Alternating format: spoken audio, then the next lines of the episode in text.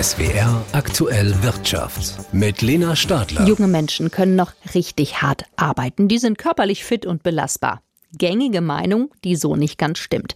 Beschäftigte unter 30 Jahren waren im vergangenen Jahr besonders häufig wegen Atemwegserkrankungen und Infektionen krankgeschrieben und sie fühlen sich auch häufig psychisch und körperlich belastet. Das steht im aktuellen Gesundheitsreport der Betriebskrankenkassen, der in diesem Jahr vor allem die Gesundheit junger Berufstätiger untersucht hat. Professor Holger Pfaff ist Medizinsoziologe an der Uni in Köln und Mitherausgeber des Gesundheitsreports. Warum sind junge Menschen Menschen, die noch nicht lange im Berufsleben stehen, gesundheitlich denn schon so angegriffen? Der Grund ist, dass sie erste Erfahrungen sammeln. Die Älteren haben schon ja, Routine darin, Belastungen zu bewältigen, die Jüngeren noch nicht. Die müssen erst ihre Bewältigungsroutinen finden und sie ausprobieren, äh, sodass sie dann gut mit den Belastungen umgehen können. Und was bedeutet das im Umkehrschluss für die Arbeitgeber, für die Unternehmen, wo dieser Nachwuchs denn arbeitet, wenn die schon so belastet ins Arbeitsleben starten? Für die Arbeitgeber ist es wichtig, die jungen Leute erstens zu halten. Das ist das Hauptziel. Und das geht hauptsächlich darüber, dass man Gemeinschaftsgefühl erzeugt. Wir wissen, dort, wo die Leute sich integriert fühlen in gute Teams und in ein gutes Unternehmen mit gutem Betriebsklima, da kündigt man weniger. Man kann Onboarding-Events machen, dass man am Wochenende mal rausgeht und alle zusammenbringt, damit da ein Gemeinschaftsgefühl unter den jungen Leuten da ist. Und man kann Mentorensystem einführen, wo praktisch Ältere die Jungen begleiten und damit auch gleich einführen in das Unternehmen. Das ist der eine Punkt, die Mitarbeiterbindung. Mhm. Und der zweite, gibt es noch der, andere Punkte? Ja, der zweite ist jetzt, äh, dass man auf die Lebenswelt der jungen Leute eingeht dass man sie auch versteht. Das mhm. wäre jetzt ein wichtiger Punkt. Eigentlich erstmal zuhören, was jetzt die Zielgruppe für spezifische Probleme hat und spezifische Bedürfnisse, damit man für sag mal, die Menge an jungen Leuten, die man jetzt im Unternehmen hat, äh, zielgruppenspezifische Angebote machen kann. Macht man das dann, bevor man die Leute einstellt oder ist das ein begleitender Prozess? Es ist so, dass Wichtig für Unternehmen ist, dass sie auch die richtigen Leute einstellen. Das heißt, bei der Mitarbeiterfindung fängt die ganze Sache an. Man muss eben auch Leute suchen, die zur Kultur passen, äh, zum Unternehmen passen. Und dann ist es wichtig, äh, sogenannte psychologische Verträge abzuschließen.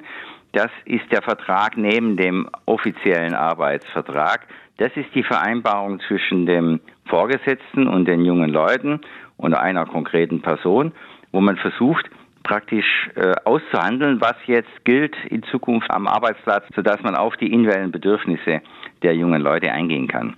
Sie sagen, die jungen Leute müssen gebunden werden, die müssen sich wohlfühlen im Unternehmen. Gleichzeitig haben die ja aber auch das Bedürfnis, oft im Homeoffice zu arbeiten. Wer im Homeoffice arbeitet, spürt keine Bindung. Also wie kann man diesem Dilemma vielleicht entgegenwirken? Also das ist aus meiner Sicht wirklich ein Dilemma. Es ist schon wichtig, feste Tage, aus meiner Sicht Tage zu haben und feste Termine, wo man sich auch persönlich trifft. Das ist einfach dieses einfache Handschütteln ist wichtig, auch sich mal konkret von Körper zu Körper zu sehen, ist wichtig, damit die Bindung entsteht.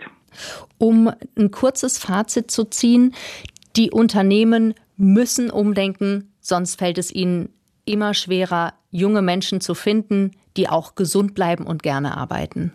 Ja, also Sie müssen zuhören und dann entsprechende Angebote machen, damit Sie die Leute halten können und damit ein gutes Miteinander äh, geschehen kann sagt Professor Holger Pfaff. Er ist Medizinsoziologe und Mitherausgeber des BKK Gesundheitsreports. Der hat in diesem Jahr den Fokus auf die Gesundheit junger Menschen gelegt, die gerade erst angefangen haben zu arbeiten. Vielen Dank fürs Gespräch. Vielen Dank, Frau Stalder. Die Gewerkschaft der Lokführer GDL macht mit ihrem erneuten Streik ab heute Abend öffentlichkeitswirksam auf ihre Forderungen im Tarifstreit mit der Bahn aufmerksam. Die Tarifverhandlungen für die Beschäftigten des öffentlichen Dienstes der Länder laufen mit etwas moderateren Begleiterscheinungen ab. Am Nachmittag sind die Verhandlungen für die 1,1 Millionen Beschäftigten in die dritte und wahrscheinlich letzte Runde gestartet. Thorsten Südow berichtet. Trillerpfeifen, Kettensägenlärm und kämpferische Reden in Potsdam vor dem Hotel, in dem die Tarifverhandlungen für den öffentlichen Dienst der Länder in die entscheidende Phase einsteigen. 10,5 Prozent mehr Gehalt, mindestens aber 500 Euro monatlich mehr, 200 Euro für Nachwuchskräfte. Das wollen die Beschäftigten erstreiten. Ich bin Straßenwärter, ich bin in der Straßenmeisterei Ludwigsfelde Kolonnenführer und äh, wir haben echt Schwierigkeiten, Personal zu finden, das Personal, was wir haben, zu binden. Denken wir zurück an die Corona-Pandemie, da gab es einen großen Applaus, immer vom Balkon aus. Davon kann ich aber an der Kasse auch nicht bezahlen. Ne? Ich bin Daniela Ferres, ich arbeite im Landesamt für Besoldung und Versorgung. Wir sind ja für die Jugend da, damit die Azubis auch die 200 Euro mehr im Monat bekommen.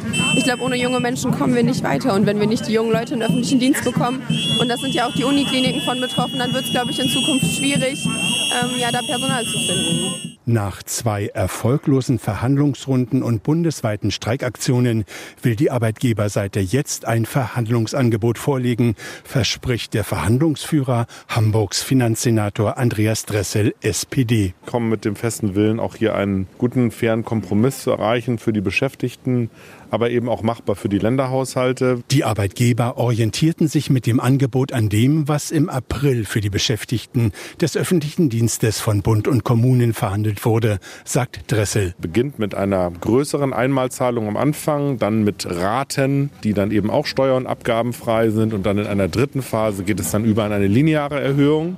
Und diese Struktur stellen wir uns auch vor, aber es muss eben in machbaren Schritten passieren. Und dazu werden wir uns heute jetzt auch dezidiert unterhalten. Ohne gute Bezahlung würden Zehntausende Stellen im öffentlichen Dienst der Länder unattraktiv und am Ende nicht besetzt werden, warnen Arbeitnehmervertreter. Hier in Potsdam dürfe für die öffentlich Beschäftigten der Länder nicht weniger herauskommen als für die Kolleginnen und Kollegen in Bund und Kommunen. Das waren bis Ende 2024 gerechnet 11,5 Prozent mehr Gehalt und 3000 Euro steuerfreier Inflationsausgleich, macht Verdi Bundesvorsitzender Frank Wernicke deutlich. Die Gewerkschaftsbasis sei entschlossen. Also was wir nicht machen werden, ist, dass wir unsere Kolleginnen und Kollegen dazu bringen, dass sie nicht fröhlich unterm Weihnachtsbaum sitzen dürfen. Aber im nächsten Jahr ist auch noch alle Möglichkeit da, wenn das notwendig ist, diese Tarifrunde weiterzuführen. Wir wollen natürlich ein Ergebnis. Was da aus unserer Sicht notwendig ist, haben wir klar gemacht. Und entweder gelingt das oder es gelingt nicht. Das werden jetzt die nächsten Stunden zeigen. Bis Freitagabend sind die Verhandlungen erstmal terminiert. Erfolgsaussichten durchaus vorhanden. Der Bundeshaushalt fürs kommende Jahr liegt erstmal auf Eis und wird in diesem Jahr auch voraussichtlich nicht mehr verabschiedet. Der Spezialglashersteller Schott aus Mainz rechnet dennoch weiter mit Fördermitteln des Bundes von fast 15 Millionen Euro. Das Unternehmen Schott hatte eine Förderung aus dem Klima- und Transformationsfonds zugesagt bekommen für eine elektrische Schmelzwanne, die im bayerischen Mitterteich aufgebaut werden soll. Insgesamt sind für die Anlage 40 Millionen Euro Kosten veranschlagt. Davon soll der Bund 14,8 Millionen übernehmen. Schott-Vorstandsmitglied Jens Schulte ist zuversichtlich, dass dieses Geld auch fließen wird. Die Projekte, die wir bisher durchgeführt haben, inklusive dieser Schmelzwanne, die wir in Mitterteich aufbauen, die ist schon zugesagt und da haben wir auch die Bestätigung erhalten, dass das hält. Alle zukünftigen Dinge muss man natürlich sehen, was jetzt nach der Überarbeitung des Bundeshaushalts dabei herauskommt. Schulte setzt darauf, dass der Bund Investitionen von Unternehmen in mehr Klimaschutz auch in Zukunft fördern wird. Nach einem Urteil des Bundesverfassungsgerichts fehlen allerdings nicht nur 60 Milliarden Euro im Klima- und Transformationsfonds, sondern der komplette Haushalt muss überarbeitet werden. Viele Firmen sind unsicher, welche früher gegebenen Förderzusagen noch gelten. Jutta Kaiser, SWR Wirtschaftsredaktion. Erst zu nass, dann zu trocken, dann wieder zu viel Regen. Das unstete Wetter hat den Landwirten im vergangenen Jahr das Leben schwer gemacht. Insgesamt hat der Deutsche Bauernverband heute eine durchwachsene Bilanz fürs vergangene Geschäftsjahr gezogen. Keine andere Wirtschaftsbranche ist so witterungsabhängig wie die Landwirtschaft. Die Branche spürt natürlich das ständige Auf und Ab bei den Temperaturen und Niederschlägen sehr deutlich. Und so kommt der Präsident des Deutschen Bauernverbandes Joachim Ruckwied auch für das abgelaufene Geschäftsjahr nicht um einen solchen Vergleich herum. Die Entwicklung der Betriebsergebnisse erinnert mich an das diesjährige Wetter. Ein Wechsel zwischen Hochdruck und Tiefdruck, Wetterlagen analog zu den Märkten, alles gekennzeichnet durch eine hohe Volatilität. Natürlich machen die Wetterkapriolen selbst der Landwirtschaft weiter das Leben schwer. Das erklärt auch, warum in der Geschäftsjahresbilanz ein starkes Nord-Süd-Gefälle erkennbar ist. Während in Bayern oder Baden-Württemberg eher magere Umsätze gemacht wurden, sah dies im Norden besser aus. Dort fiel eben beispielsweise die Getreideernte vor gut einem Jahr auch üppiger aus. Durchschnittlich konnten die Betriebe, ausgehend von einem recht niedrigen Niveau, bundesweit ihre Ergebnisse zwischen Juli 2022 und Juni 2023 steigern, um etwa 45 Prozent auf durchschnittlich 115.000 Euro je Unternehmen. Damit habe sich die wirtschaftliche Situation der Branche verbessert, mit Ausnahme der Obst- und Weinbaubetriebe, konstatiert Bauernpräsident Joachim Ruckwied. Immerhin sei so die wichtige 100.000 Euro Marke überschritten worden. Warum brauchen wir die 100.000 Euro? Aus diesem Ergebnis heraus müssen sämtliche Sozialleistungen getragen werden. Auch beispielsweise Renten für die ausgeschiedene Unternehmerfamilie und insbesondere natürlich Neuinvestitionen finanziert werden. Die Betriebe konnten auch von den zwischenzeitlichen Preissteigerungen für Nahrungsmittel profitieren. Trotzdem sieht Ruckwied die Lage der Landwirtschaft sowie die weitere Entwicklung skeptisch.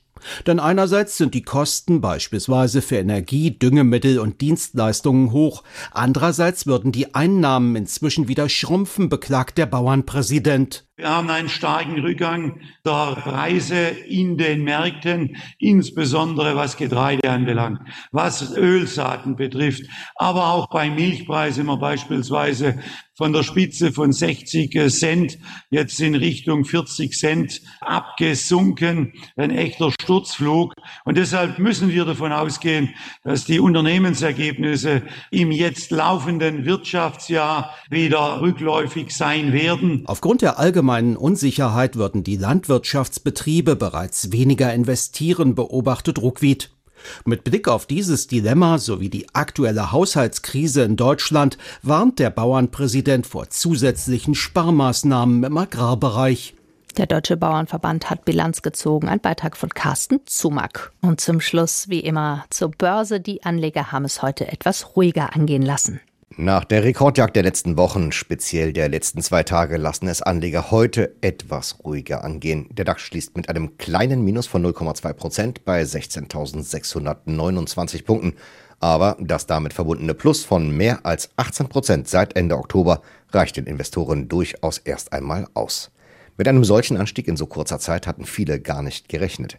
Außerdem gibt es morgen erst die offiziellen Arbeitsmarktdaten aus den USA. Die sind allerdings maßgeblich für die Zinspolitik der US-Notenbank Fed. Man hofft deshalb an den Aktienmärkten auf eher durchwachsene Ergebnisse vom Arbeitsmarkt in den USA. Weniger neu geschaffene Stellen, weniger neu besetzte Arbeitsplätze. Klingt zynisch, ist es auch, aber Gute Arbeitsmarktdaten wären ein Zeichen für eine weiterhin kräftige Konjunktur in den USA und dann könnte die Fed versucht sein, wieder an der Zinsschraube zu drehen, um die damit einhergehende Preissteigerung, sprich Inflation, zu bremsen. Sind die Zahlen weniger gut oder gar schlecht, könnte die Fed die Zinsen lassen, wo sie sind oder demnächst sogar senken. Genau darauf hatte man an den Aktienmärkten zuletzt spekuliert und die Kurse damit auch getrieben.